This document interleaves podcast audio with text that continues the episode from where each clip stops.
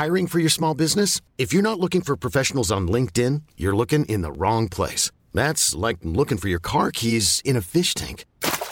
LinkedIn helps you hire professionals you can't find anywhere else, even those who aren't actively searching for a new job but might be open to the perfect role. In a given month, over 70% of LinkedIn users don't even visit other leading job sites. So start looking in the right place. With LinkedIn, you can hire professionals like a professional. Post your free job on linkedin.com slash achieve today. Face à l'info, bonsoir à tous, 19h c'est l'heure. Regardez le sommaire ce soir, en ce jeudi 25 novembre 2021. Emmanuel Macron a rencontré le Premier ministre polonais hier en visite dans plusieurs pays européens. Le président de la République a réaffirmé sa solidarité avec la Pologne face aux déstabilisations de la Biélorussie. Mais entre un européiste convaincu et un dirigeant qui conteste les décisions européennes, qu'est-ce que la question migratoire révèle des peuples européens? Le problème n'est-il pas de ne pas avoir de politique migratoire européenne commune? L'édito de Mathieu Boccoté. Et si les conditions pour obtenir des bourses de financement en tant que chercheur dans les universités n'étaient plus basées sur la méritocratie mais sur les races?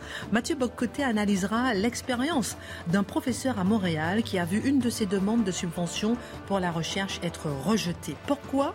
Un manque supposé de diversité au sein de ses équipes La diversité a-t-elle remplacé la méritocratie? L'édito de Mathieu Boccoté. La France ne laissera pas la Manche devenir un cimetière. Voilà ce qu'a dit Emmanuel Macron après la tragédie humaine survenue lors du naufrage d'une embarcation qui a fait 27 morts. Ce que nous dit ce nouveau drame euh, de l'immigration clandestine sera analysé par Dimitri Pavlenko. Qui sont les responsables? Peut-on avoir de l'humanité dans la fermeté? Analyse Dimitri Pavlenko. L'Allemagne a enfin un nouveau gouvernement, c'est Olaf Scholz qui va succéder à Angela Merkel à la tête d'une coalition. Comment expliquer que l'Allemagne paraît si apaisée quand la France est aussi fracturée? Comment l'Allemagne a-t-elle pu tenir une campagne électorale qui n'a évoqué ni l'immigration ni l'islamisme? Notre voisin germanique est-il vraiment ce village dans les nuages qu'on nous décrit? Jean-Sébastien Ferjou analyse ce modèle allemand en trompe-l'œil. Qui connaît cette femme? Adrienne Bolland, née le 25 novembre 1895, un des symboles de la conquête féminine. Elle se voulait l'égale des hommes, elle était l'égale des hommes, et elle réussit l'impossible exploit de passer la cordillère des Andes en avion, mais n'oublions pas qu'elle a lutté pour le droit de vote des femmes et que c'était une grande résistante, un destin inoubliable que Marc Menon nous raconte. Une heure pour prendre un peu de hauteur sur l'actualité avec nos éditorialistes et nos journalistes. On commente, on décrypte, on analyse et c'est maintenant.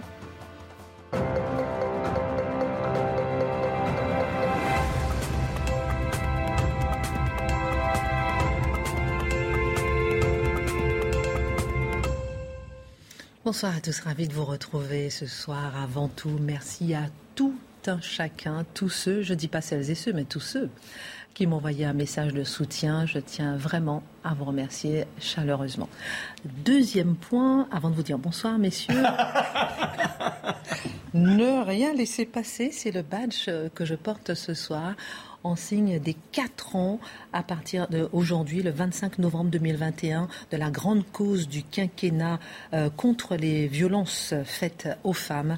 Et euh, on tient à souligner que nous sommes euh, partisans de ce combat pour l'engagement envers ces femmes victimes de violences. Voilà qui est fait. Maintenant, je peux vous embrasser.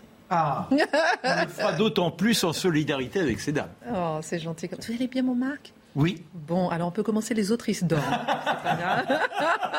ça va, mon Dimitri? Ça va, Mathieu? Vous avez encore dîné avec votre copain? Bien sûr, et encore ce soir. Non, c'est vrai? Mhm, Je suis fidèle à mes amis. C'est un homme ou c'est une femme? C'est un homme. Il est chauve. Ça va, mon Jean-Sébastien Ça a été. dire que j'étais arrivé le premier ce soir, Christine. Ouais, mais on va pas raconter les coups. Pour une, une fois que vous n'êtes pas en retard. Et on embrasse notre belle Charlotte qui est à la maison et qui nous regarde. Le Premier ministre polonais accordait ce matin un entretien au Figaro. Il rappelait sa détermination de construire un mur protecteur dans son pays. Puis il a d'ailleurs plaidé sa cause auprès d'Emmanuel Macron. Oui, et c'est intéressant parce qu'il le laisse entendre, le premier ministre polonais, qu'Emmanuel Macron a compris la légitimité de son, euh, de son intention. Il a fait écho d'ailleurs au fait qu'en France, il y a un écho favorable, à tout le moins dans une partie de l'opinion, à l'idée du mur. Ça nous permet de revenir sur le mode un peu bilan, appelons ça comme ça, de la crise biélorusse qui a capté notre attention ces dernières semaines. Alors, on s'en souvient, la Biélorussie a utilisé des migrants à la manière d'armes de déstabilisation euh, de l'Union européenne pour tester ses frontières, pour tester sa résolution à défendre ses frontières d'une manière ou de l'autre. Une volonté donc de déstabiliser par l'arme migratoire. Ce qui est intéressant, c'est que ça a provoqué une forme de réveil chez les élites européennes, je dirais plus largement dans les pays européens, sur le fait que la crise migratoire n'ira qu'en s'amplifiant dans les années à venir. Et que cette idée, on parlait quelquefois de manière négative de l'Europe forteresse. En qui disait Europe forteresse le disait pour s'en désoler.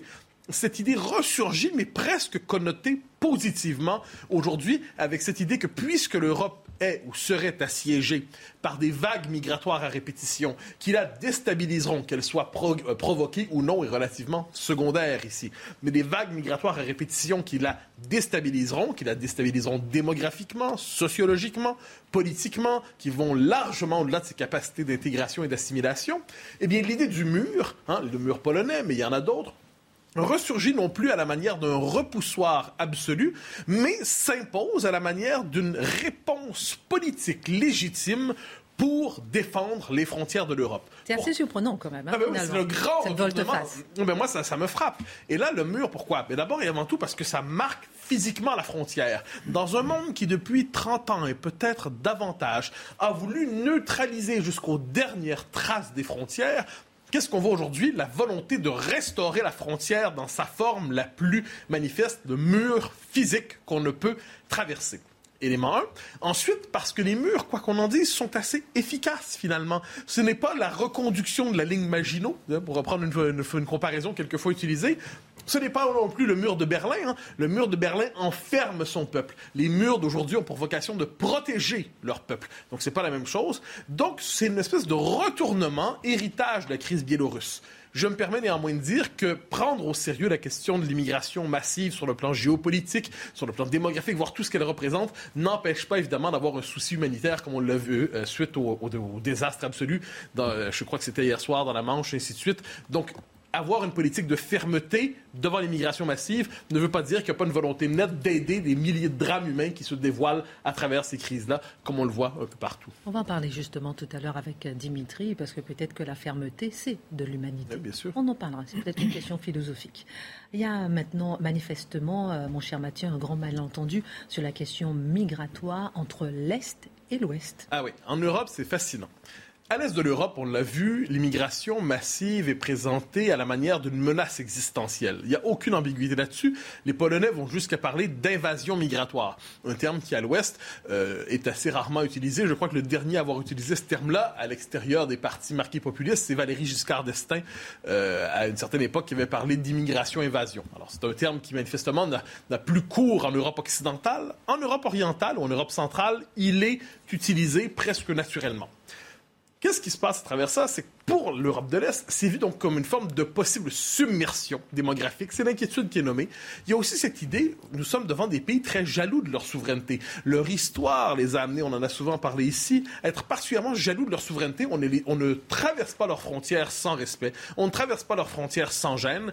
Donc, à l'Est, on pourrait dire que non seulement l'immigration massive inquiète les peuples, mais inquiète aussi les élites. Et ça, c'est peut-être la marque distinctive de l'Europe de l'Est. En Europe de l'Est, les pays, les, peuples, les élites, la classe politique, globalement, ne souhaitent pas l'immigration massive, le dit, l'assume, l'affirme. Ajoutons un élément qui n'est pas négligeable par rapport à ça. Elle regarde cette classe politique et les peuples regardent ce qui se passe en Europe de l'Ouest et cela ne leur fait pas envie. La société multiculturelle, éclatée, diversitaire ne leur semble pas la promesse radieuse de l'humanité. À l'Ouest, ça se pose un peu différemment. D'abord et avant tout, on pourrait dire qu'une partie des élites occidentales continuent de croire, même s'ils ne le disent pas comme tel, au mythe de la mondialisation heureuse. Donc fondamentalement, euh, nous passons de la diversité des peuples à l'interchangeabilité des populations. Fondamentalement, les frontières sont faites pour tomber. Et plus encore, on croit encore au mythe de l'immigration massive rédemptrice pour nos sociétés vieillissantes. Donc, c'est une réponse dans leur esprit à nos élites économique. Elle serait non seulement légitime, mais elle serait euh, une forme de, moment bienfaiteur dans l'histoire de, la civilisation occidentale. Ça la régénérerait par une forme de jeunesse conquérante et vivante dans nos sociétés rabougries. C'est un peu l'argument utilisé, soit dit en passant, par euh, les Allemands en 2015. Lorsqu'il y a eu la, vague de migrants, eh une partie du patronat allemand a dit formidable, on va rajeunir la main-d'œuvre, on va avoir une espèce d'input de main-d'œuvre qui va donner une vitalité démographique remarquable à l'Allemagne. Donc c'était finalement bonne nouvelle, un million de migrants arrivent. Donc c'était le discours. S'ajoute à ça, s'ajoute à ça l'argument à prétention humanitaire, ce serait la vocation de l'Europe, après tout le mal qu'elle aurait fait dans le monde, pour s'excuser. L'ultime expiation, après s'être déployée, s'être étendue, consisterait à accueillir le monde chez elle. Donc c'est une manière de s'excuser des crimes commis dans leur esprit au fil des, des siècles. Aujourd'hui, on accueille finalement, on partage après avoir pillé. La question culturelle soit un peu laissée de côté, j'y reviendrai. Mais il ne faut pas oublier une chose, c'est que les, peuples, eux, abordent la question autrement.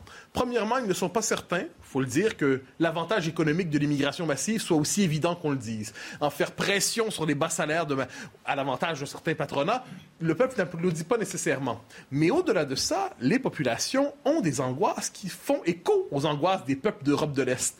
La peur de la submersion, la peur de devenir étranger chez soi, la peur de ne plus être capable de maîtriser la question migratoire. Donc finalement, chez soi, on n'est plus capable d'avoir une maîtrise minimale des frontières et d'avoir une forme de permanence identitaire.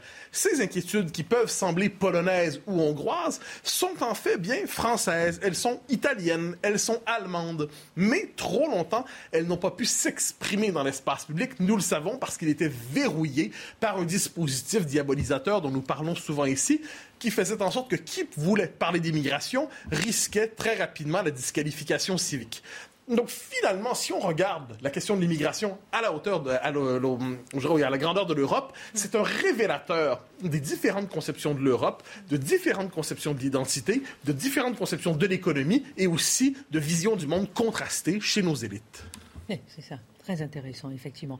C'est notre rapport à la culture en fait, vous en parliez tout à l'heure, qui diffère en fait? Mais je crois que c'est la, variable essentielle ici.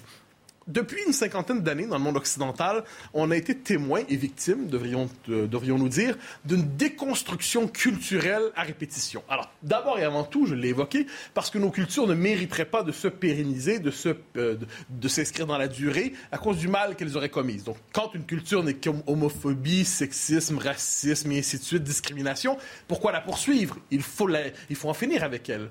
Mais il y a aussi un autre discours, celui-là on le connaît bien, mais un autre discours très présent dans l'université, mais qui a fini par percoler dans la société, et qui consiste à dire que finalement, une culture n'est que mouvement, une culture n'est qu'hybridité, une culture n'est que déplacement, une culture est insaisissable. Et qui veut défendre une culture cherchera en fait à la mettre dans le formal et à l'embaumer. Donc on a présenté ceux qui voulaient défendre la culture comme des ennemis de la culture, parce qu'ils voudraient la figer, la fixer à un moment précis. Donc dès lors, les défenseurs de la culture, les partisans d'une forme de patriotisme culturel, étaient présentés comme les ennemis de leur propre peuple parce qu'ils voudraient les encager dans une version muséifiée de leur identité. C'est un argument un peu étrange parce qu'en dernière instance, cela consiste à dire que l'immigration massive peut venir sans cesse, sans cesse, sans cesse. Il n'y a aucun risque de submersion parce que nous n'existons pas. Nous n'existons pas, ou alors nous ne sommes que mouvement, nous ne sommes que fluidité, nous ne sommes qu'insaisissables. Dès lors, les mouvements qui arrivent, aucun souci. Donc la question de l'identité venait se dissoudre dans cette espèce de culte à l'hybridité, au mouvement et à la fluidité, qui était le nouveau dogme des sciences sociales, mais qui est devenu un dogme politique. Mais à l'Est, c'est un peu différent encore une fois. On continue de voir les peuples comme des peuples, c'est-à-dire des communautés d'histoire, de culture, qui ont une certaine permanence identitaire, une certaine permanence existentielle, qui ne sont pas indifférents à leur propre destin et qui peuvent, comme partout ailleurs dans le monde, assimiler, intégrer.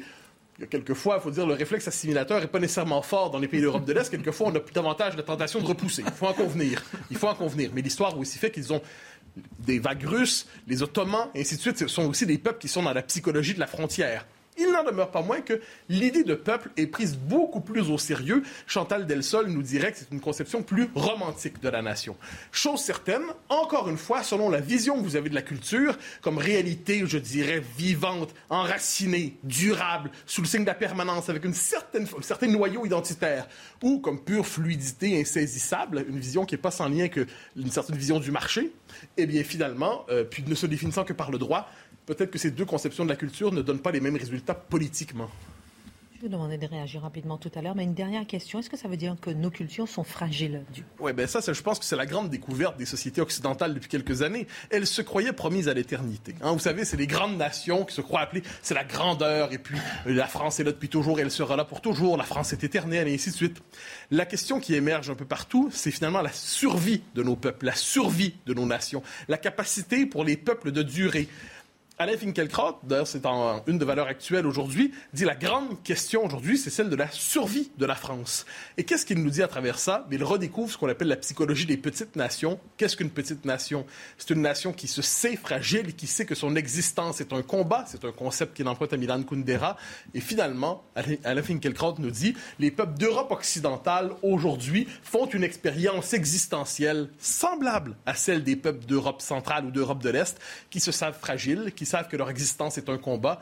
Finalement, la question de la survie de la France, de la survie de l'Italie, de la survie des nations occidentales se pose aujourd'hui et c'est à cette lumière qu'apparaît la question de l'immigration sous le signe désormais d'une inquiétude légitime. Bah moi, je vais donner un exemple pour illustrer, parce que je pense qu'à l'Ouest, c'est en fait le rapport est un peu schizophrène. On voit les Allemands, par exemple, Jean-Sébastien va en parler tout à l'heure, un nouveau contrat de coalition dit l'immigration, il n'y a, pas, a pas de problème, il faut au contraire la faciliter, il faut l'encourager parce que nous en avons besoin pour notre économie. Et en même moment, vous avez ce même gouvernement allemand qui est en train de négocier avec le Bélarus pour qu'il garde une partie des migrants qu'il tente de lui envoyer, que l'Ukraine contre argent, comme dans le même accord turc en fait qui est négocié depuis quelques années, prennent une partie de ces migrants avec un soutien qui sera apporté à l'Ukraine euh, face à la Russie, donc dans un jeu diplomatique extrêmement complexe. Pourquoi les Allemands s'engagent-ils dans ces deux voies qui semblent totalement opposées? Bah, Parce qu'ils sentent bien qu'il y a quand même des résistances populaires qui sont assez fortes potentiellement. C'est vrai que le rapport à l'immigration en Allemagne n'est pas tout à fait le même qu'en France, mais on voit que c'est pas aussi simple que ça en a l'air.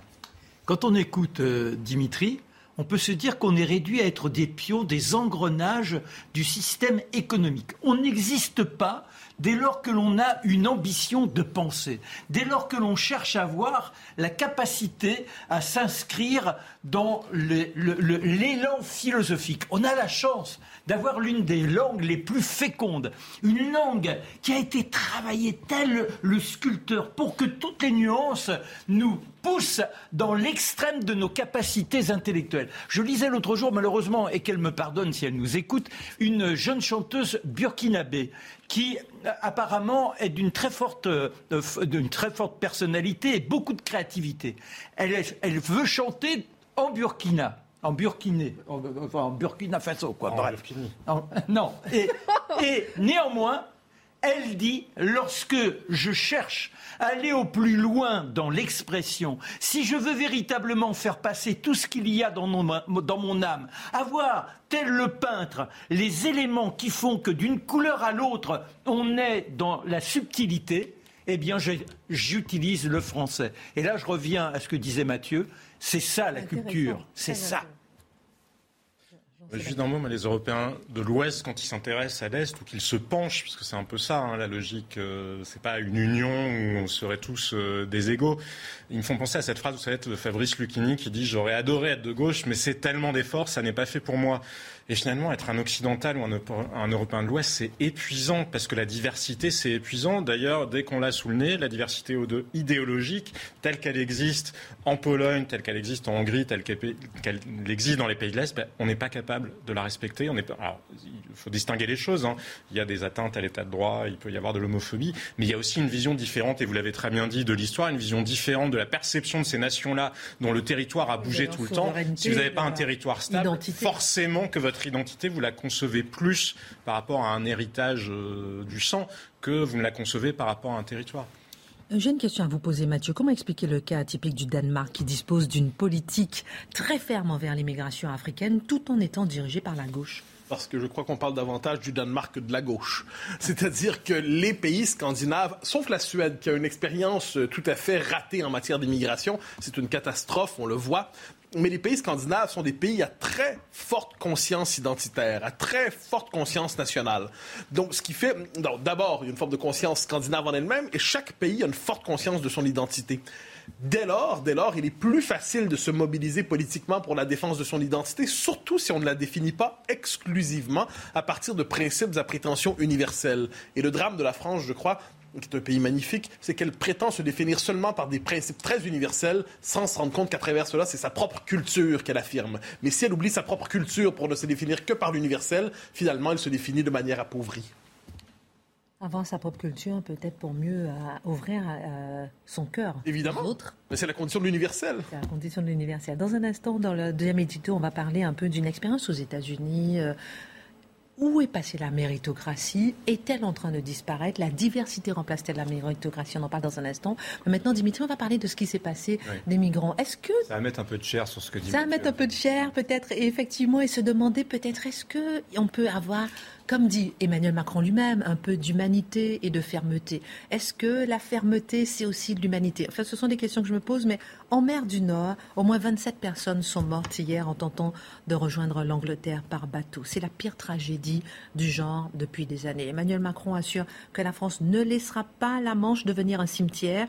Dimitri, que nous dit ce nouveau drame de l'immigration clandestine? Bah, déjà que quand, Emmanuel Macron parle de cimetière, on comprend qu'il y, a une méditerranéisation euh, de la Manche. Hein. C'est clairement l'image euh, qui nous vient à l'esprit. Euh, ça nous dit d'abord qu'on est assez mal placé pour faire la leçon aux Italiens, à qui l'on reproche régulièrement de laisser les migrants filer vers nos frontières. Euh, on se retrouve dans la même situation vis-à-vis des Britanniques qui, depuis des mois, nous reprochent de ne pas intercepter suffisamment de migrants qui font la tentative de traverser de, la Manche. Euh, depuis le début de l'année, c'est le chiffre qui est donné par Londres, il y aurait plus de 25 000 migrants qui auraient réussi à traverser la Manche. La France dit que c'est un petit peu plus, autour de 30 000. En tout cas, c'est le 31 500, même dit Exactement. France. Mmh. Bon, après, ces chiffres à prendre avec précaution parce mm. qu'il y a ce qu'on mesure et il y a tout ce, tout ce qui nous passe sous le nez qu'on ne, ne voit pas. Mais reste que c'est le triple de l'an dernier. Bon, l'an dernier, année spéciale, année Covid, évidemment, avec la fermeture des frontières, les mouvements ont été considérablement entravés. Mais vous avez quand même eu 4000 migrants qui sont passés ce mois-ci, là en novembre, alors que c'est quand même une saison un peu compliquée. Les Anglais ont secouru ou intercepté plus de 1000 migrants rien que la semaine dernière. On est sur des volumes inédits qu'on n'avait plus vus depuis, euh, depuis, depuis, la crise de, de 2015. Euh, ça nous dit aussi ensuite que les tentatives de passage par la mer sont en train de s'industrialiser. On avait cette image du passage de la frontière vers le Royaume-Uni avec ces migrants dans les camions. Rappelez-vous l'histoire de ce camion il y a deux ans, 40 morts dans un camion frigorifique, euh, ce camion de l'horreur comme on l'avait appelé. Eh bien là, on voit que ce qui est en train de se passer, c'est qu'à mesure qu'on renforce la sécurité autour du port de Calais, euh, autour du terminal de Coquel, du, tunnel sous la Manche. Quand vous vous rendez sur place, vous voyez, il y a des murailles partout, des barbelés, la frontière, le mur. Hein, on est véritablement là-dedans. Eh bien, il y a un report vers les plages du Calaisie. C'est très, c'est, très frappant.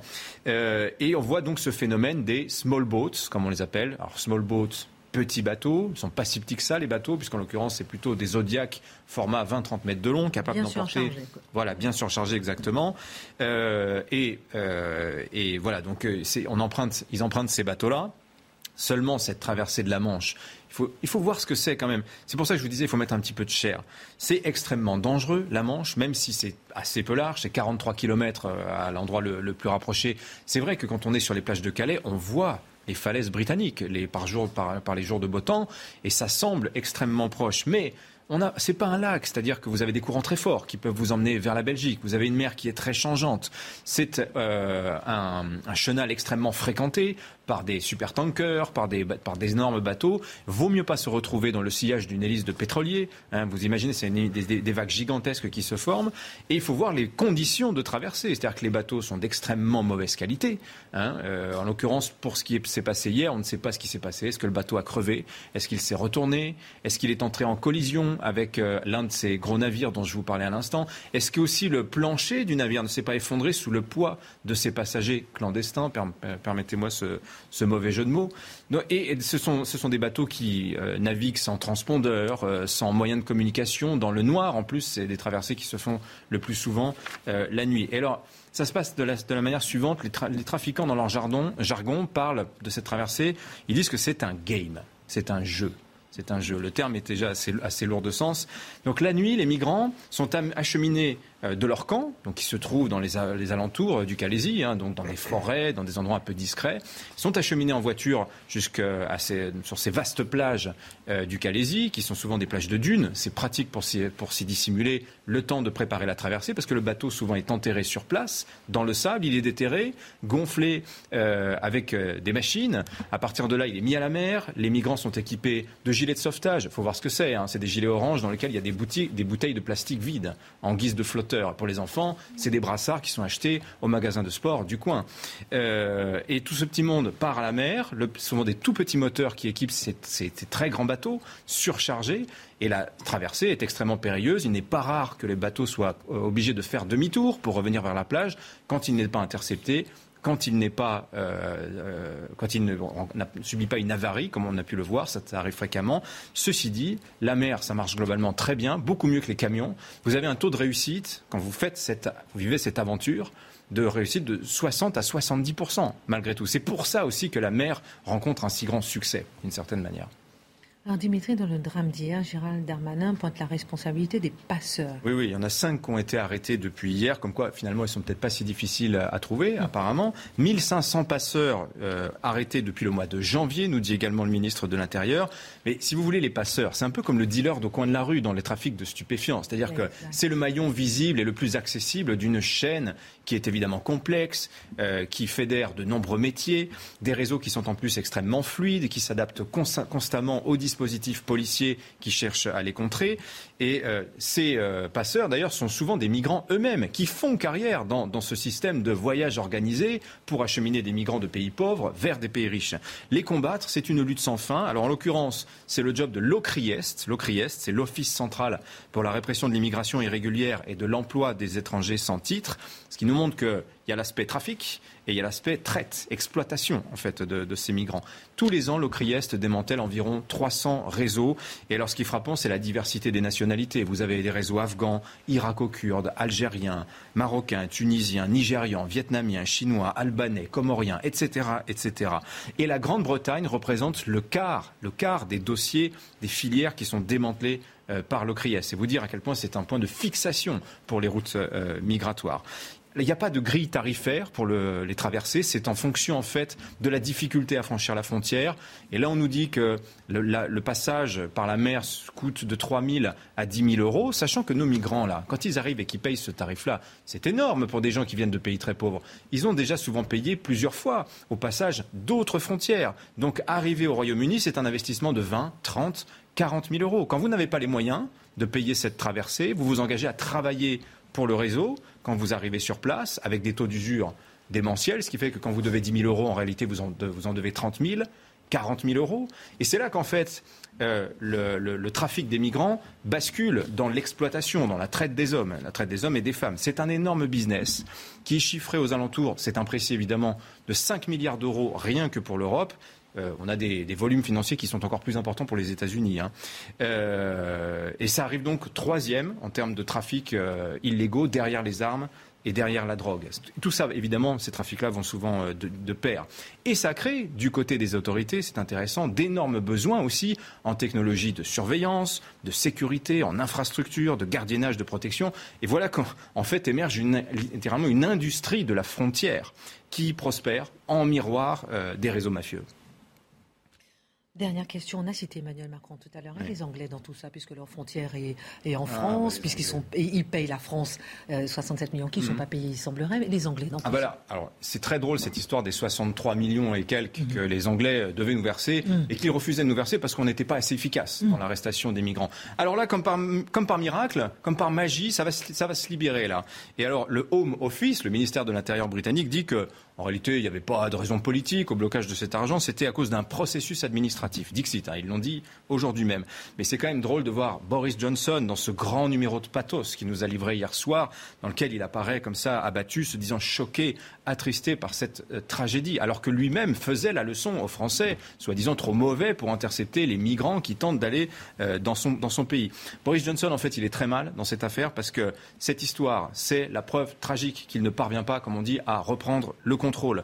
Depuis le Brexit, il y a des procédures de réunification familiale, regroupement familial comme chez nous, qui ont été extrêmement durcies. Qu'est-ce qui se passe? Eh bien, ces gens qui ne peuvent pas venir légalement tentent la traversée de manière illégale. Ça ne fait qu'amplifier finalement le phénomène que l'on observe dans la Manche. Et donc il y a ce dilemme terrible pour les Anglais, je terminerai par là, qui sont coincés entre leur promesse d'une Angleterre forteresse, c'est la promesse du Brexit, hein, euh, les besoins de leur économie en immigrés, malgré tout, et puis cet, cet humanitarisme qui prend le dessus à la moindre euh, catastrophe, à la moindre tragédie, comme on l'a vu hier.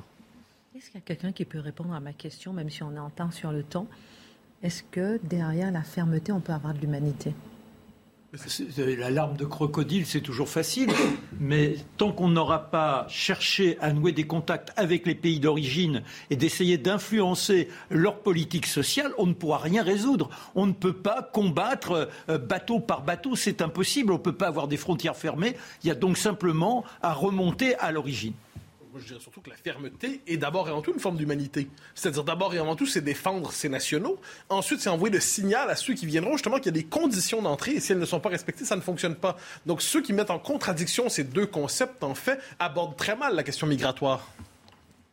Oui, je suis absolument d'accord avec ce que Mathieu vient de dire. Et par ailleurs, l'humanité, c'est aussi de ne pas être dans l'hypocrisie. Il y a une terrible hypocrisie de la part du Royaume-Uni à à ne pas vouloir que les migrants arrivent officiellement et puis à les intégrer sur leur marché du travail instantanément dès qu'ils sont, euh, dès qu'ils sont arrivés. Il y avait aussi une énorme hypocrisie de la part de l'Allemagne au moment de la crise des migrants de dire on accueille un million de personnes. Alors si vous n'êtes pas mort en mer Égée, si vous n'avez pas été battu par des gardes frontières, euh, je ne sais où, euh, sur le chemin, et si vous n'êtes pas fait dépouiller par des mafias, alors là on vous accueillera. C'est quand même terriblement hypocrite plutôt que dire s'il y a une situation humanitaire, on fait un pont humanitaire. Bon, on va marquer une petite pause dans un instant. Vous allez nous parler de l'Allemagne, on a parlé de Londres, on a parlé de la Pologne, on va parler de l'Allemagne. Comment ça se fait qu'ils ont une situation aussi apaisée? Ils viennent de créer leur gouvernement. Comment ça se fait qu'ils ne parlent pas d'immigration? Comment ça se fait qu'ils ne parlent pas de la question d'islamisme? On en parle dans un instant. On marque une petite pause.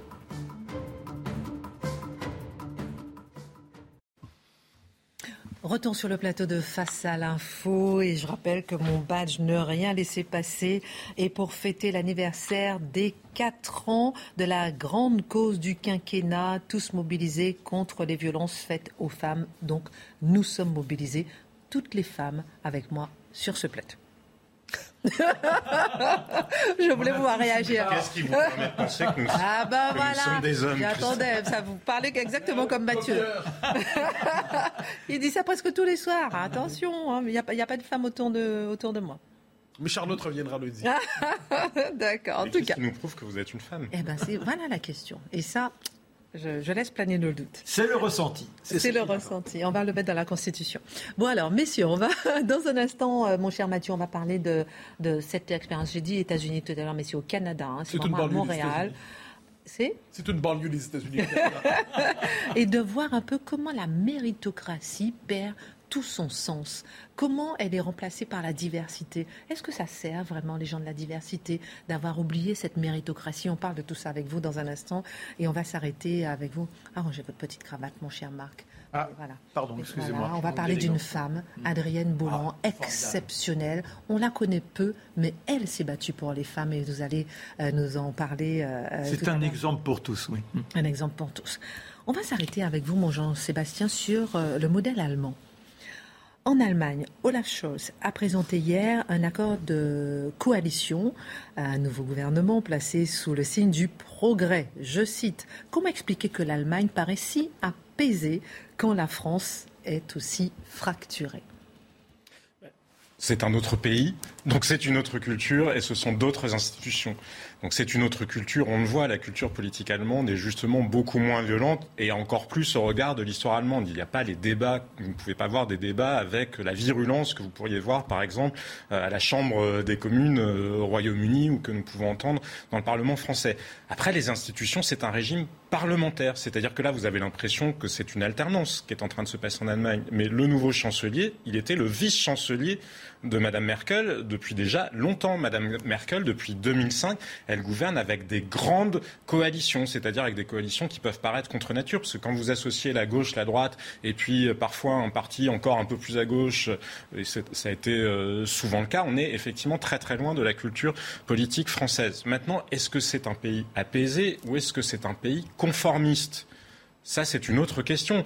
Parce que quand vous regardez, la réalité, c'est que c'est un pays apaisé aussi parce qu'il n'y a eu aucune réforme en Allemagne depuis euh, Gerhard Schröder en 2004. Madame Merkel n'a strictement rien fait pendant ses mandats, si ce n'est des décisions prises en suivant les sondages. Elle était la plus grosse consommatrice de sondages d'Europe. Tous les matins, la chancellerie, elle recevait des, enfin, sous les instituts de sondage pour prendre ses décisions en fonction de ce que lui disait l'opinion des Allemands. C'est comme ça qu'elle a bougé sur le nucléaire. Et elle a eu ce moment, effectivement, sur les migrants. S'agissait-il, là encore, d'une culture politique apaisée, d'une véritable culture démocratique quand ça se fait sans débat, sans débat interne en Allemagne et sans débat avec, euh, ses partenaires? Vous n'êtes pas un peu dur, pardon, quand vous dites qu'elle n'a absolument rien fait? Non, honnêtement. Vous êtes un peu dur là quand même, non? C'est mon opinion. Je vous dis que Mme Merkel n'a rien fait. Je vous parlerai des chiffres de l'économie allemande tout à l'heure. Vous verrez que Mme Merkel n'a quasiment rien fait. Et si vous voulez qu'on parle de ce qu'elle a fait, effectivement, le bilan carbone de l'Allemagne est désastreux. Euh, elle n'a fait aucune réforme économique, mais je vais vous en parler. Alors, en ce début de campagne présidentielle française, certains ont beaucoup euh, répété que l'Allemagne, elle, je disais en titre, elle a su tenir une campagne électorale digne, c'est-à-dire une campagne qui n'a ni évoqué des problèmes d'immigration, ni évoqué des problèmes d'islamisme. Est-ce que notre voisin germanique est vraiment ce village dans les nuages qu'on nous décrit? Un village parfait? Bah, on pourrait disserter à l'infini de est-il digne ou indigne euh, dans l'absolu d'un point de vue philosophique de parler euh, de sujets tels que l'immigration ou l'islamisme. Je laisserai cette euh, dissertation à Mathieu. Mais pour parler plus concrètement, il y a quand même des problèmes qui se posent en Allemagne. Déjà, les migrants qui sont arrivés n'avaient pas la même culture que les autres. Donc il y a de plus en plus de tensions malgré tout entre communautés. L'essentiel avant des immigrés allemands était turc. Maintenant, il y a des gens qui sont venus de Syrie, il y a des gens qui viennent aussi d'Iran. Donc il y a plus euh, de tensions. Il y a beaucoup plus d'attaques antisémites en Allemagne. Ça n'a pas été abordé. On préfère ne pas en parler. Il y a des problèmes d'abus sexuels. Même chose, ça n'a pas été abordé. On préfère ne pas en parler. Il y a des choses qui se font en Allemagne sans véritable débat. Par exemple, Madame Henriette Recker, la maire de Cologne, a décidé qu'on pouvait entendre le muezzin partout dans les rues de Cologne. Nous, on en a parlé ici. Sans, effectivement, oui, on en a parlé, euh, mais, en Allemagne, ils n'en ont quasiment pas parlé parce que les Allemands de l'Ouest considèrent que ces sujets-là, au regard de leur histoire, sont de mauvais goût. Maintenant, quand vous regardez en Allemagne, enfin, ancienne Allemagne de l'Est, ça ne se pose pas exactement comme ça. D'ailleurs, l'AFD a continué à faire le même nombre de voix euh, dans les landers d'Allemagne de l'Est que ce qu'elle avait fait dans les élections précédentes. On peut aussi voir la question à l'inverse, c'est-à-dire que la CDU-CSU, si elle a perdu les élections, c'est peut-être aussi parce qu'elle n'a pas parlé d'immigration. À gauche, même chose, le parti euh, qui sera un peu Mélenchon euh, allemand, peut-être, Die Linke, la gauche n'a pas souhaité parler d'immigration non plus. Ils ont perdu beaucoup de voix. Mais je voulais parler, vous parler aussi d'autre chose. Un livre euh, qui est assez fascinant. Alors, je ne crois pas qu'il ait été traduit en français, mais d'un journaliste américain d'origine israélienne qui s'appelle Tuvia Tenenbaum. Pour vous donner une idée, Tuvia Tenenbaum, c'est si Kafka écrivait quelque chose qui n'aurait pas été de la, de la, qui n'avait pas été pardon de la fiction, ça aurait pu être ça. Ou alors le gonzo journalisme, vous savez, comme Hunter euh, S. Thompson. Qu'est-ce qu'il a fait? Il est allé en Allemagne, il s'est fait passer pour un Jordanien. Et puis il allait visiter les fameux camps de migrants que les Allemands ont accueillis. Et là, qu'est-ce qu'il a vu? Il a vu beaucoup de gens qui s'ennuyaient profondément. Il a vu des gens qui étaient accueillis dans des anciens chenils pour chiens. Il a vu des gens qui euh, trouvaient que ce qu'on leur donnait à manger, ça n'était vraiment pas bon. Il a vu des travailleurs sociaux, une travailleuse sociale allemande qui lui raconte que, bah oui, c'est vrai qu'il y a quand même beaucoup d'abus sexuels dans ces centres pour migrants, mais qu'on essaye de mettre les mineurs isolés juste euh, trois chambres plus loin en espérant que ça ne se reproduise ça, mais on se contente de ça. Il est allé chez Daimler-Benz. Vous y faisiez référence, le patronat allemand avait beaucoup réclamé, parce que pareil, l'Allemagne, Angela Merkel a voulu 800 000 migrants. Depuis des années, le patronat allemand réclamait 800 000 migrants pour euh, pallier les, la, faiblesse voilà, de la population active allemande. Donc il est allé chez Daimler-Benz. Daimler lui a envoyé une berline pour l'emmener euh, justement visiter l'usine. Et là, qu'est-ce qu'il a vu? Ben, Il y avait un migrant qui était à la chaîne, puis il trouvait ça ennuyeux, parce que le travail à la chaîne, c'est ennuyeux. Puis on a vu un autre qui était devant un ordinateur, et puis c'était tout. C'était le programme d'intégration de Daimler-Benz. Ce livre est absolument fascinant parce que vous voyez toutes les hypocrisies allemandes. Alors, c'est pas tragique non plus. Il y a pas les migrants ne sont pas traités de manière indigne Simplement, ils s'ennuient. Ça ne se passe pas exactement comme euh, ce qu'ils avaient envie. Eux, ils confient leurs rêves. Ils aimeraient épouser une Allemande blonde. Ils aimeraient avoir plus d'argent. Puis ils aimeraient d'ailleurs retourner dans leur pays parce qu'ils trouvent que c'est plus agréable que de vivre en Allemagne. Mais surtout, il va voir aussi beaucoup d'Allemands. Et que lui disent les Allemands? Eh bien, Ils lui disent, en fait, nous avons prouvé au reste du monde que nous étions de bonnes personnes. Et d'ailleurs, nous avons, ils lui disent très souvent, ils le citent, pas comme ces Israéliens qui, eux, traitent euh, très mal euh, les Arabes. Donc on voit que l'histoire allemande, elle est quand même jamais très très loin. Et d'ailleurs, euh, le même journaliste Uya Tenenbaum avait écrit un livre assez fascinant. Il montrait à quel point l'antisémitisme restait présent dès qu'on creuse un peu l'identité allemande. Maintenant, quand on sort de ce livre-là, si on regarde sur les migrants qui sont arrivés, il y en a à peu près la moitié qui ont été intégrés. Les Allemands ont plutôt intégré les médecins, les ingénieurs et puis les autres. Alors, ils n'ont pas vraiment fait partir, mais enfin, ils leur ont laissé entendre que effectivement, les centres en question d'accueil, n'est pas hyper confortable non plus. C'était peut-être mieux s'ils allaient dans d'autres pays européens. Mathieu, je vous ferai réagir tout à l'heure, mais une dernière question. Même chose sur le terrain économique, euh, Jean-Sébastien. Beaucoup de responsables politiques français vantent le modèle allemand et le courage réformateur euh, qu'ont euh, nos partenaires outre-Rhin. Mais ça, vous êtes d'accord là aussi ou pas du tout? Bah, il y a des chiffres qui tuent pour la France, incontestablement, quand on se compare avec, euh, avec l'Allemagne. Par exemple, la proportion euh, de jeunes de 15 euh, à 29 ans qui sont déscolarisés et sans emploi. Elle est, je crois, de plus de 16% en France, elle doit être de 8% en Allemagne. Le pourcentage de dépenses publiques dans le PIB, même chose, il y a une proportion énorme. En Allemagne, une entreprise, quand elle gère l'administration, ça lui prend en gros 3,7% de son temps de travail. Quand on est en France, c'est plus de 7% du temps de travail d'une entreprise de gérer la complexité administrative quand même un point de PIB. Donc il y a vraiment incontestablement des choses qui sont à l'avantage de l'Allemagne de ce point de vue-là. L'Allemagne a su garder une industrie, enfin un capitalisme familial. L'Allemagne a su garder euh, plus de souplesse dans ses relations sociales. Mais il y a aussi un chiffre qui tue pour les deux en quelque sorte. C'est celui du PIB par habitant. Il était à peu près au même niveau euh, en l'an 2000, avant l'introduction euh, de l'euro. On était à un peu moins de 30 000 euros par personne. Aujourd'hui, il est à plus de 40 000 euros en Allemagne.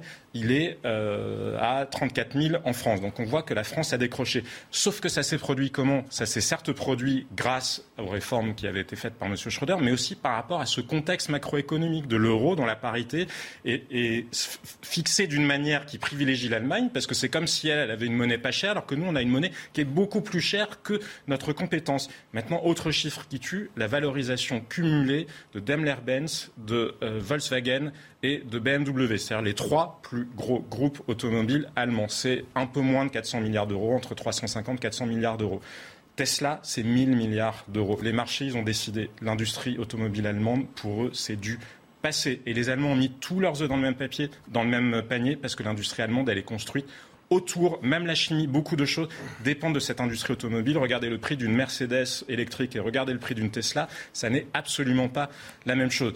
Donc oui, les Allemands ont une économie qui fonctionne un peu mieux que la nôtre. En revanche, si vous regardez avec la population active qu'ils ont, ils auraient si enfin, la leur diminue, la nôtre continue à augmenter, ils auraient à peu près le même niveau de chômage. Donc non, on ne peut pas dire que l'Allemagne nous bat à plate couture. Et si on avait les mêmes conditions macroéconomiques que les Allemands, probablement ferions-nous mieux, même avec nos défauts. Vous n'avez pas parlé de l'industrie qui nous tient beaucoup à cœur dans justement ce regard économique. si je vous disais, ils ont mis tous leurs œufs dans le même panier, c'est l'industrie automobile, allemande, c'est-à-dire que l'essentiel. Et sinon, sur la machine-outil, effectivement, ils pensaient qu'ils avaient 50 ans d'avance sur les Chinois, ils sont en train de se rendre compte que les Chinois les rattrapent beaucoup plus vite que prévu et que ça hmm. va être plus dur que prévu. Un mot, Mathieu Bocoté, ensuite on passe à Marc. C'était simplement cette idée, le sentiment de supériorité morale qui habite aujourd'hui en partie les Allemands, c'est-à-dire cette volonté, suite à la catastrophe immense du XXe siècle pour eux, cette volonté de se racheter absolument. C'est le sens de la politique de 2015 pour Mme Merkel, qui a véritablement accueilli son million de migrants comme s'il fallait laver l'âme de la nation et qu'il était enfin possible de corriger les objections de la Deuxième Guerre mondiale. De ce point de vue, on a maquillé en politique généreuse une forme de traumatisme national. Dans un instant, on parle avec vous de la méritocratie au racialisme revendiqué. Dans quelques instants, qui connaît cette femme? Adrienne Bolland, née le 25 novembre 1895, symbole de la conquête féminine. Elle voulait être l'égale des hommes. Elle a été l'égale des hommes. Elle s'est battue pour le droit de vote des femmes. Elle était une résistante. Qui était-elle? On est autour d'une table à la 22 ans, on chante, c'est extraordinaire, les chansons gaillardes, on se laisse aller, la plus enthousiaste debout sur la table, c'est Adrienne. Oh là là là là, la gouaille à la Harletti, il n'est pas question de la restreindre. Quand on a passé la journée à risquer sa vie, car depuis 13 mois, elle est pilote, elle est aviateur. Et maintenant, elle règne sur les meetings avec ses camarades. Et quand on a taquiné la mort durant toute la journée en nous faisant les pires figures avec des engins qui sont des assemblages d'allumettes géantes, eh bien, on se détend. Et c'est donc ces chansons qui permettent à l'âme de s'enflammer et de finir de consumer ce que l'on a offert comme énergie à cette transcendance. Et puis soudain, il y a un copain qui lui dit Dis donc, hé Adrienne, toi, la grande maline, on cherche des macabées euh, dans les cordillères des Andes, tu irais pas? Oh, dit Mais je ferais d'abord un détour par le massif des morts, j'irai m'entraîner. Mais oui, c'est l'humour d'Adrienne Bolland. Mais elle fait attention à la proposition. C'est que là-bas, elle sait qu'ils se sont déjà tués à plusieurs. Elle appelle Caudron, son patron, et elle lui dit Voilà, monsieur Caudron, je tenterai bien la cordillère. Oh, Caudron, il s'est dit Ça, c'est une bonne affaire. Quelle publicité ça ferait pour notre, pour notre marque d'avion. Mais faut y aller, ma chère euh, Adrienne, faut y aller. Elle monte l'expédition. Elle n'a que 35 heures, 35 heures de pilotage. Elle est arrivée 13 mois auparavant au Crotoy, suite à une soirée où là on était entre gens très très bien, c'était pas des aviateurs, c'était du beau monde. On avait joué au casino, mais la chance n'était pas au rendez-vous. Elle avait tout perdu et à ce moment-là, dans le dîner où elle se laisse un peu aller à quelques larmes parce qu'elle sait que les lendemains seront difficiles, elle dit mais moi, je laisse tout tomber, je me lance dans l'aviation. Et il y avait un gaillard qui était à côté quand on s'est dit mademoiselle, voici la, la carte de monsieur Caudron, c'est un fabricant d'avions, prenez rendez-vous avec lui. Et c'est comme ça qu'elle est devenue pilote. Et tout de suite, cet enthousiasme est sans doute un, don exceptionnel. Et la voilà, partie pour l'Amérique du Sud. Nous sommes en 1920, fin de l'année 1920, quand elle arrive. Quelle annonce qu'elle va tenter la cordillère Alors là, ce sont tout de suite des mines de Maccabée qui s'affichent devant elle. Les gens pâlissent, les autres ont l'attitude du croque-mort. On ne lui dit plus bonjour, on lui présente des condoléances. Mais vous êtes complètement folle. Il, faut renoncer, ma pauvre fille. C'était de grands pilotes, tous sont contentés. Et vous voulez partir d'où, vous? De Mendoza, Mendoza. Mais là-bas, la cordillère, elle est à plus de 7000 mètres. Ceux qui sont allés au tapis, qui ne sont jamais revenus, c'était à 3500 mètres dans la partie la plus basse. C'est vous avec votre coco oh, Laissez-moi tranquille. Et le soir, le 30 mars, 31 mars 1921, la voilà dans sa chambre. Elle a demandé à Dupérier de monter l'avion. Ah oui, elle attendait que, que, que son son avionneur lui envoie un nouveau modèle, il lui a dit débrouillez-vous, le père Caudron, c'est surtout la mère Caudron d'ailleurs, c'est elle qui tient les finances, c'est la mère du, père, et dit on n'investit pas comme ça, qu'elle se débrouille. Eh, il n'est pas question de renoncer, la fierté commande, et elle s'enferme, elle ne veut plus parler à personne. Elle est dans sa chambre d'hôtel et soudain on toque à la porte. Laissez-moi tranquille, madame, il faut que je vous parle, madame, il faut que je vous parle. Un fort accent, mais c'est la langue française qui tonne. Allez, entrez. Et là, elle prend une cigarette, elle dit écoutez, je vous laisse parler, mais le temps de fumer ma cigarette, après dehors. Voilà, madame, madame, madame, les informations que je vous donne maintenant, elles sont essentielles.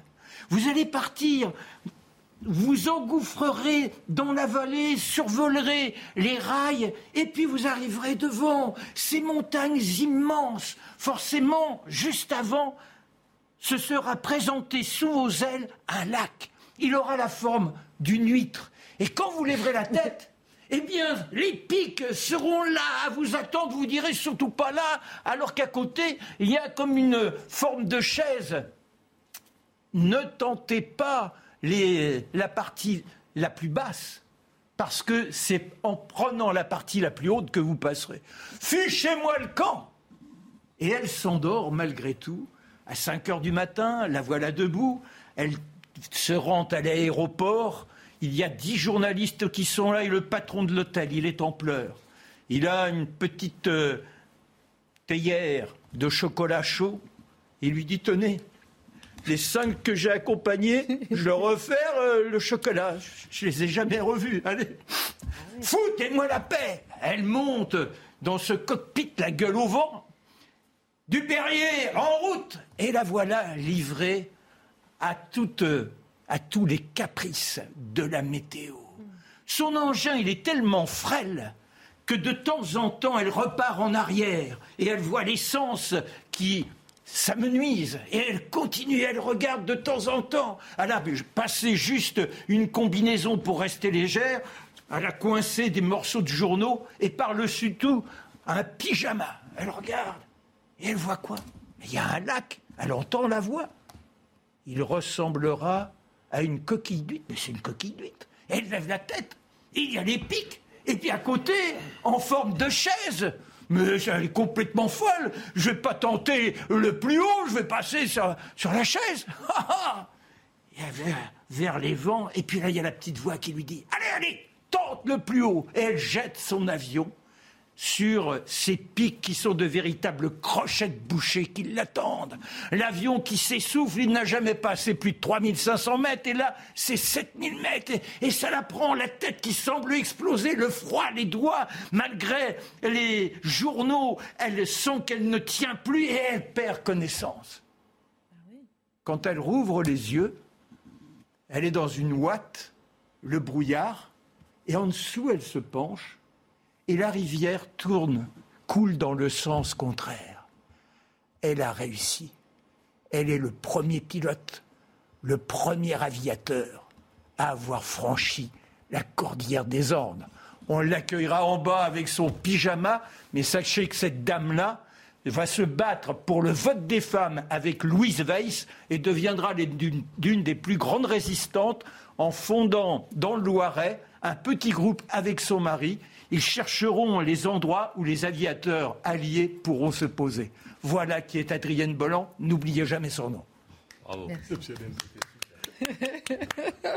Bravo. Merci beaucoup, mon cher Martin. Quoi, piloter un avion, on peut emmener à faire de la politique et beaucoup de choses. Merci encore. Mathieu, euh, vous allez vous arrêter sur la notion de méritocratie. En quoi est-elle en train de disparaître? Et c'est un exemple du Canada qui ne va pas peut-être tarder à se retrouver. Ça se trouve, cet exemple existe déjà euh, en France que vous allez nous raconter et je vous laisse nous expliquer. Alors, question de base à laquelle je répondrai aisément, est-ce que le Canada est une maison de fous? Réponse oui. Euh, et maintenant, il s'agit d'expliquer pourquoi. Comment vous vous êtes évadé? Non, monsieur est du Québec. Québec, c'est pas la même chose. Le village gaulois. Ne la fâchez pas, ne la fâchez pas. Alors, on est corrige ensuite. Alors, c'est une histoire. Non, mais il vient euh, euh, faire jouer un touriste. on va, on va l'assimiler. On va l'assimiler. Alors, c'est une histoire qui nous est rapportée par le National Post, qui est un journal de Toronto, la capitale ontarienne, comme on dit. Et dans le National Post, on nous raconte l'histoire d'un professeur de l'université McGill à Montréal. Je, lis son nom, vous me pardonnerez, je ne veux pas le massacrer. Patanjali Kambanpati. C'est un professeur au département de chimie de l'Université de McGill Montréal. Une sommité dans un domaine qui nous échappe probablement tous, la science des lasers.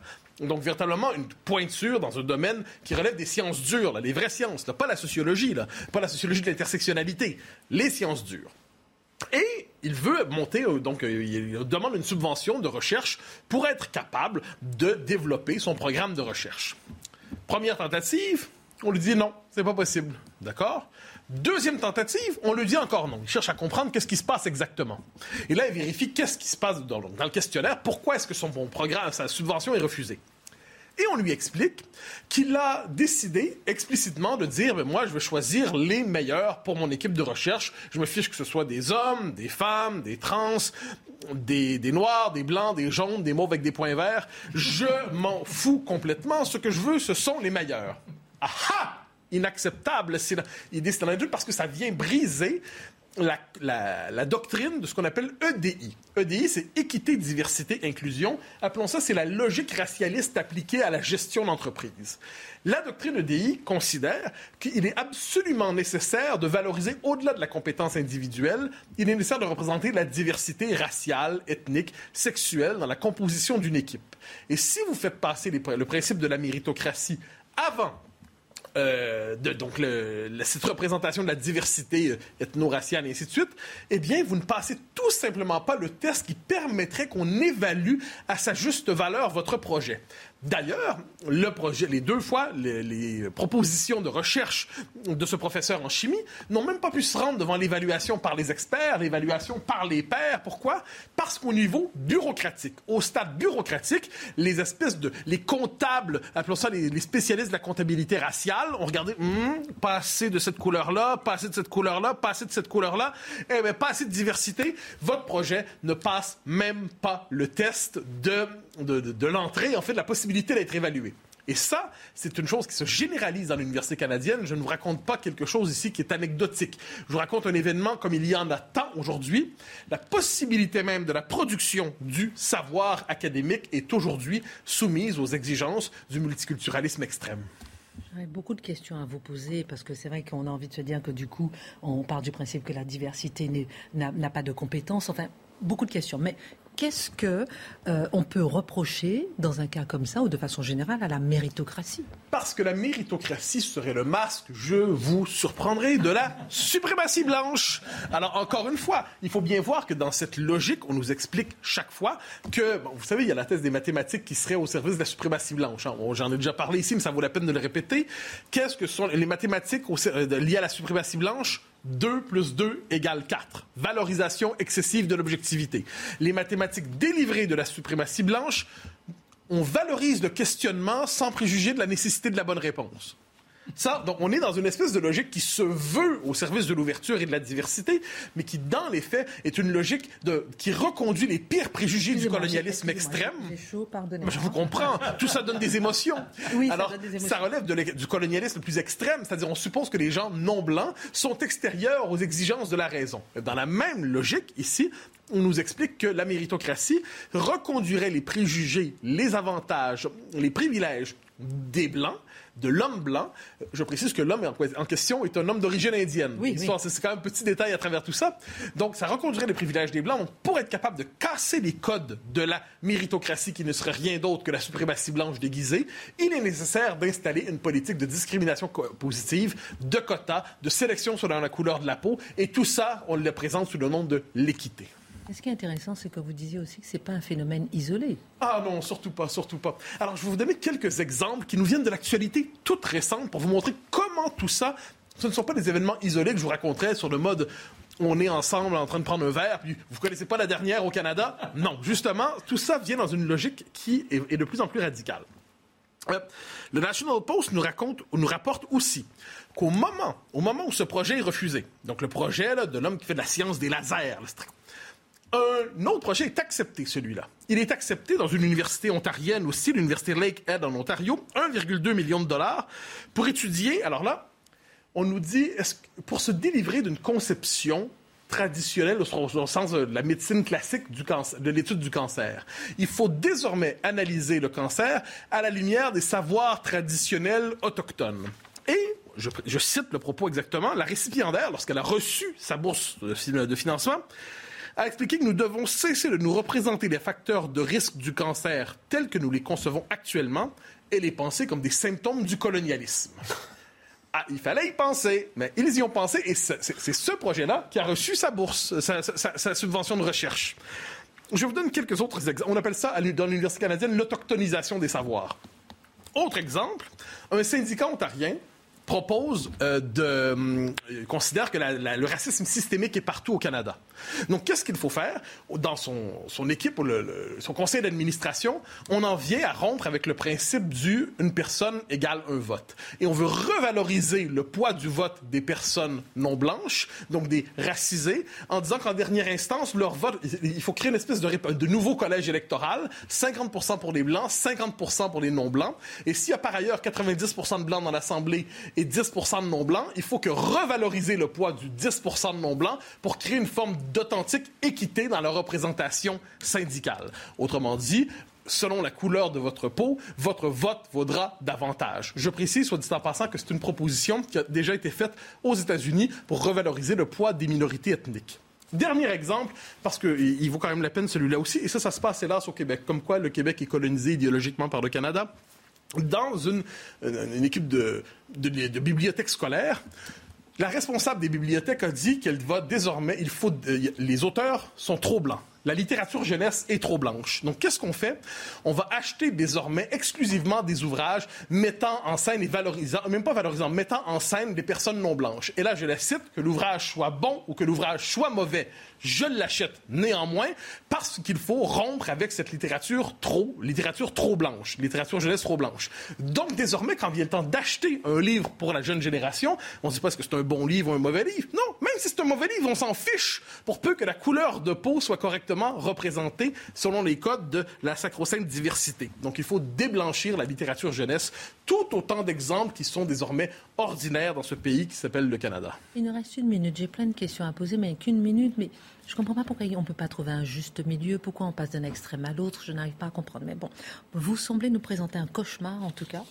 Car c'en est un. Est-ce que voilà, est-ce que c'en est un Est-ce que ah, je, redonne quelques exemples. La liberté de recherche universitaire au Canada, elle est désormais soumise aux exigences du multiculturalisme le plus extrême. La possibilité de la recherche en sciences, en chimie, en ingénierie. Autrement dit, la liberté de recherche la plus fondamentale, elle est soumise au dogme du régime. Il y a quelque chose là-dedans qui nous fait penser à l'Union soviétique. Le Canada est donc un pays où le principe fondamental de l'égalité démocratique est piétiné au nom de la représentation selon la couleur de peau. Le Canada, je le rappelle, on en a parlé plus tôt cette saison, c'est un pays où on a accepté de brûler des livres au nom de la réconciliation avec les Autochtones. Et les livres brûlés, on les a utilisés pour faire de l'engrais au nom de la lutte contre le racisme. Astérix en plus. Ah, ben Astérix, c'était Lucky Luke, quand même. Hein? On a, le Canada est un pays qui valorise le niqab au nom de la diversité. Le Canada assimile la laïcité à l'islamophobie. Le Canada a inscrit le multiculturalisme dans sa constitution. Donc, je sais qu'étrangement, quelquefois en France, il y a une forme de fascination pour le Canada. Je dirais simplement, ce n'est pas le paradis que vous croyez. Français ne devenez surtout pas canadien. Mais québécois, ça va.